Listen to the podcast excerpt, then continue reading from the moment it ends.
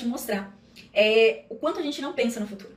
Então vamos fazer o seguinte: é, a gente geralmente consegue trabalhar né, até os 50 anos, até os 60 anos no máximo. É, a expectativa de vida do brasileiro hoje, ela está em 82 anos. E com o tempo isso vai aumentar. Por quê? Porque a medicina está aí, as coisas estão evoluindo e está fazendo que as pessoas vivam um tempo maior do que antigamente. Então vamos colocar que a gente trabalhe até os 55, certo? Vamos colocar que a expectativa de vida seja 85. Então 55, 65, 75, 85. Ou seja, nós vamos viver mais por 30 anos sem trabalhar. E como que a gente vai se sustentar nesses 30 anos, Patrícia? Uma boa pergunta, né? Infelizmente, a gente não para pra calcular isso. Então, se eu tenho 20 anos e eu trabalhei até os 50, eu trabalhei 30 anos.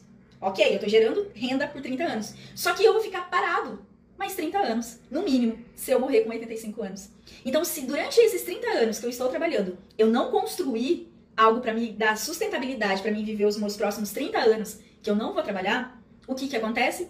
Pessoas que ficam dependentes dos filhos, pessoas que ficam largados, idosos que ficam largados, ou até mesmo diminui drasticamente o seu padrão de vida, porque ele não se planejou para a idade mais tranquila da vida dele, que ele não teria ter a obrigação e nem a preocupação em estar tá trabalhando.